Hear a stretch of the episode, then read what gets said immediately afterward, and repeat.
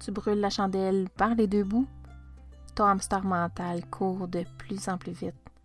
Tu vas atteindre des sommets dans tes projets, mais sans t'épuiser. Tu performes encore et encore sans satisfaction. Tu vises à être la meilleure maman, conjointe, amie, conseillère, entrepreneur, mais tu te sens déjà à bout de souffle. Tu as envie de t'épanouir sans en rajouter une couche de plus à ton quotidien. Je t'invite à prendre 5 à 10 minutes avec moi chaque semaine pour apprendre à ralentir, sans surcharger ton horaire, sans exercice compliqué. Je suis Annie, ton harmonicultrice. Bonjour, belle harmonieuse! Oui, oui, j'ai décidé de te baptiser harmonieuse. Oui, à la saison 1, épisode 17, je me suis enfin décidée à te donner un petit nom. J'espère que tu vas bien aujourd'hui. Le thème du jour, les cycles. Voilà. Alors, euh, on y va avec ça. Ton humeur est changeante? Inquiète-toi pas, c'est normal? Ah, t'as pas envie de cuisiner. Ou tout au contraire, t'as envie de cuisiner un menu 4 services. Ça aussi, c'est normal. C'est des cycles de la vie. Il y a quatre saisons. Le printemps où tout renaît, où tout prend vie.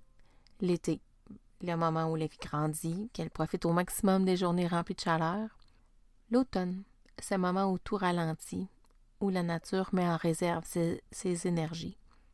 Et pour compléter avec l'hiver, moment de repos complet, de réparation, de régénération, une période de latence, un moment de recul pour mieux grandir au prochain printemps. La nuit et le jour, une période de soleil qui réchauffe l'âme et le cœur, une période d'activité et d'abondance. Une période avec la lune et ses étoiles, moment de repos et de reconstruction. Mes hormones, probablement les tiennes aussi. Une semaine en énergie, plein de projets, de créativité. Une semaine où tout se met en place pour le mieux. Une semaine où la fatigue me gagne. Une semaine où je m'arrête pour du repos, parce que la patience et les décisions sont plus au rendez-vous. Un moment de recul pour mieux placer mes idées puis me remettre en branle tous mes projets. Les problèmes et leurs solutions. Un problème nous rend visite et prend beaucoup de place et nous ralentit. Il nous force à réfléchir puis à se déposer. Des solutions arrivent. Elles demandent de l'énergie, de la force en soi. On recommence à bouger. L'action rend la solution accessible puis concrète. Le problème résolu, on prend notre vitesse jusqu'au prochain défi. Les voisins partent et viennent, nos animaux aussi. Apprendre est un cycle éternel pour l'amélioration de nos vies. D'autres cycles dans notre quotidien. Payer nos factures, manger, se laver, se lever, couper son gazon l'été, pelleter la neige en hiver, sortir les poubelles de recyclage. Ah, encore et encore, tâche interminable. Certains cycles sont plus agréables que d'autres. Certains cycles ont des moments le fun, suivis des moments plus tristes, des ups et des downs. Ça fait partie du parcours. Pas évident quand c'est le creux de la vague. Accepter où on est, prendre du recul, nous permet de mieux repartir. Se battre à ne pas vouloir vivre le creux nous épuise beaucoup plus que l'effet bénéfique recherché. Apprendre à surfer sur la vague est aussi bénéfique pour construire l'élan qui est généré. Libre à toi de profiter de ton chemin ou de te rebeller contre celui-ci. J'ai l'image du moulin qui me vient en tête. La roue est à l'arrêt. On ouvre les valves. L'eau arrive, pousse la roue. Ça prend beaucoup d'eau, beaucoup d'énergie qui va circuler pour enclencher le mouvement de, la roue. Une fois qu'elle tourne, par contre, dans son élan, l'eau est là, sa vitesse de croisière. Elle ne demande pas beaucoup d'eau. Puis, elle est capable d'effectuer son rôle. L'arrêt de la roue aussi est nécessaire pour les moments de réparation.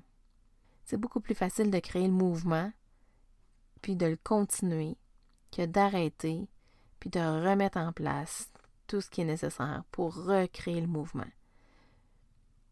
Mais à d'autres moments, il est aussi nécessaire de ralentir, d'arrêter pour se reposer puis se générer.